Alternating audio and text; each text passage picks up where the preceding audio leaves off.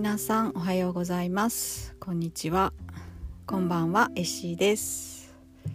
えー、今日はカリフォルニアは月曜日の朝で今子供を学校に送ってきたところです、えー、この車の中 で、えー、録音してるんですけどここが一番なんか音声がいいような気がするので、えいつもあとあの運転しながらいろいろ考えてあこれ話したいなっていうのが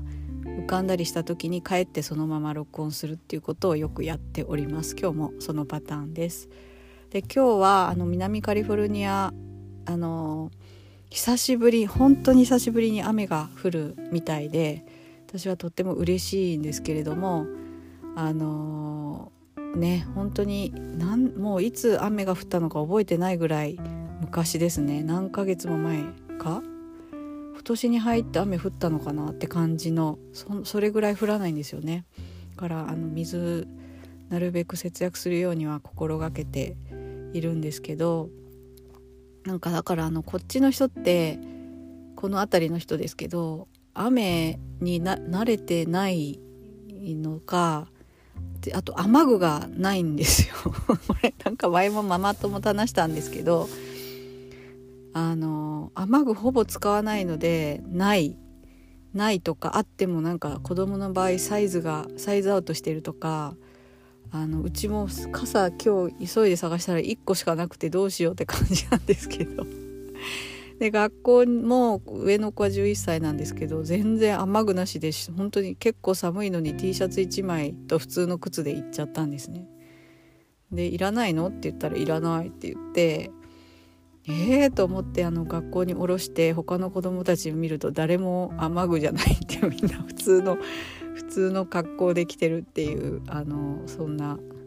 あのそれがすごく面白いなと思って、えー、帰ってきたところです。はい、今日お迎えの時多分みんなびちょびちょになると思います。はい、えっと今日はですねそうですねコーチングについて話そうと思っています。えー、なぜ話そうかと思ったかというとやっぱコーチングが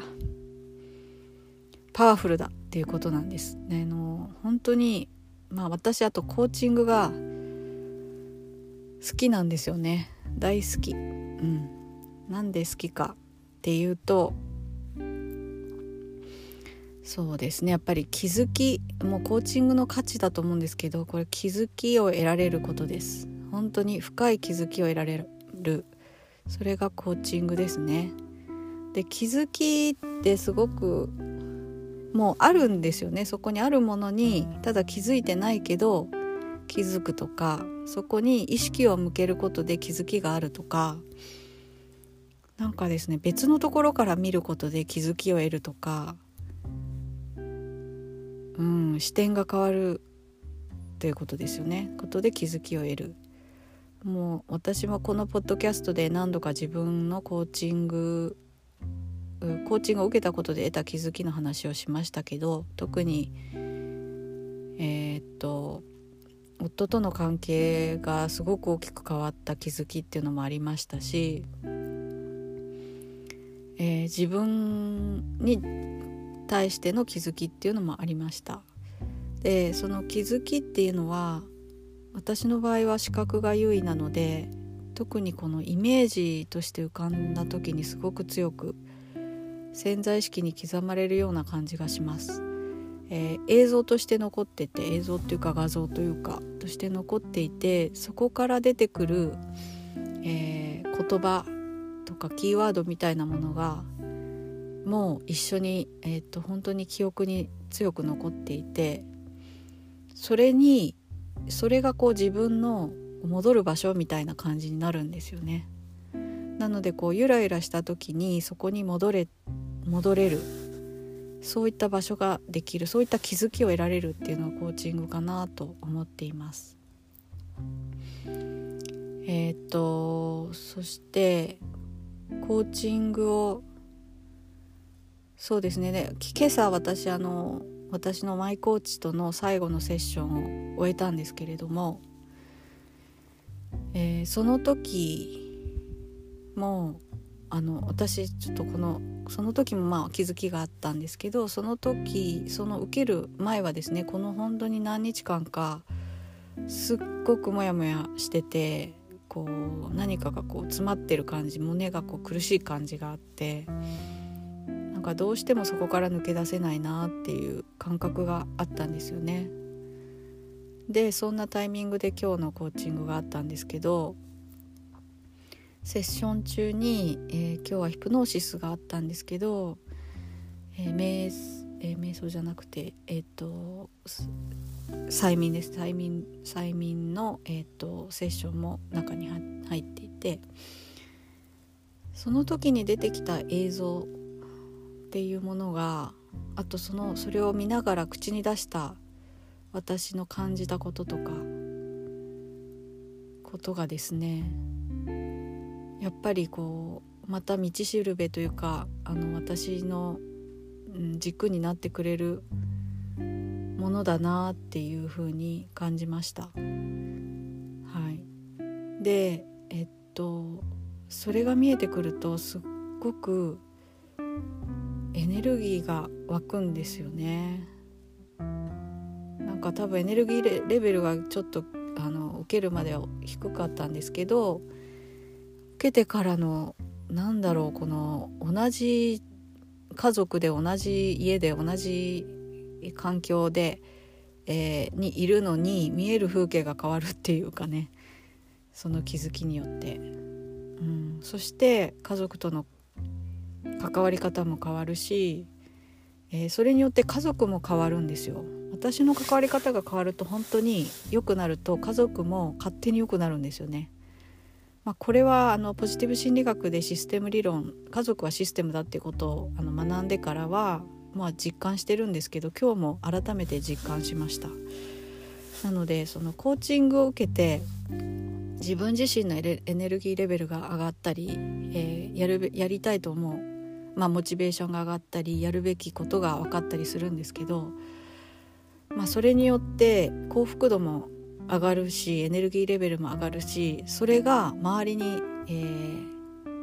こう伝播していくっていうのも今日本当にこの朝の短い準備の時間だけでも変わりまし分かりました。なんかこの私がモヤモヤしてるこの何日間か1週間ぐらいかな。家族のこう関係というか家族の雰囲気悪かった。たんですよね。ギスギスしてて私も夫に対してギスギスして夫がそれで子供にギスギスしてで私はそれを見てイライラして子供に 当たるあの当たるというか優しくなかなかできないとかあのモヤモヤしてこう雰囲気があんまり良くないとかそういったことがあったんですけど私一人が変わっただけであのそのエネルギーっていうのがいいエネルギーっていうのが周りに伝わってで今日の朝ちょっと次男が、えー、学校に行く準備がね決,、ま、決めてる時間よりも遅れてたんですけど普段だったら夫はなんかこうはやなんかちょっと強い口調でね急げみたいな感じで言ってそれに私がちょっとイライラするっていうのがまあまあよくあったんですけどなぜかあの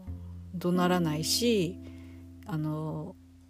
なんか急げっていうよりもできるよって言ってあげたりしてたりしておおと思って。あのそれを聞いて私もすごく嬉しくなってできるよできるよって私も思うしで次男もあの遅れてはいるけどできるよって言われて積極的に自分からやることをやって時間通りに学校に行けるっていうこともありました。本当に気持ちのいい朝でしたねみんなにとってね。そんな感じであのそのコーチングを受けることでそのその人だけが幸せになるっていうわけではなくて本当に周りに幸せが広がっていくっていうことをあのこれまでも実感してますし今日改めて実感しています。はい。はい、そしてあとはそうですね。その私が以前、えー、提供したコーチングである私の思いもかけないところでその発した自分自身の言葉に涙するっていう方がいらっしゃったんですよねクライアントさんの中に。でそれそういそこの時多分きっと彼女はすごく大きな気づきを得られたんだと思います魂に触れるような。でその時の彼女が発するエネルギーが私に伝わって私も本当に感動して涙がちょっとじんわり出てきたなっていう時もあって。あの何ですかねそういった瞬間を共有できるってすごくないですかって思います。本当にあの私はその時なんかもうこの上ない喜びを感じました。あのその方に対してもそうだしこの共有してる時間に対して喜びを感じてあの今でも思い出すとちょっとうるっときてしまうっていう感じですかね。うん、それがやっぱりコーチングのパワー私はだからそのコーチングをずっと提供していきたいなというふうに思っているしこれから自分も受けていきたいなと思っています。はいえー、今私はあのコーチングを提供していますので、えっと、もしそういった体験したいなコーチング受けたことないけどどんな感じなんだろう、うん、そういった、えっと、今まで得られなかった気づきを得てみたいっていう方とかですね。あとあの本当に私が最近思うのは周りに本当にあの素敵な、えー、方がたくさんいらっしゃいます。でもご自身はなかなかえっ、ー、と恐れとかあの自分への自信のなさとかまあもう本当にすごくわかるんですけどそういった気持ちでなかなか一歩を踏み出せない、えー、環境が整うのを待ってからやろうって思ってるけど本当はやりたいんだよねって思ってる方もきっといる。でも私から見ると本当にたくさんのあの可能性を秘めてる方っていうのがいっぱいいます。であのそういった方々が自分の可能性に気づいて進んでいくそういったお手伝いができたらすごく嬉しいなと思っています。はい、ということで、えっと、コーチングセッションを、えっと、募集えー、お申し込みのリンクをあのこちらに貼っておきますので、えー、ノートの方に貼っておきますので興味ある方は是非お問い合わせください。はいということで今日はコーチングについて、え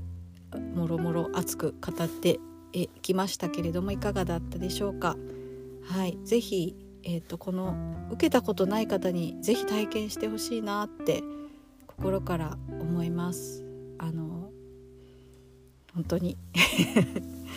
そのあの気持ちを持って今日は終わりたいと思います。はいということで良い一日をお過ごしください。さようなら。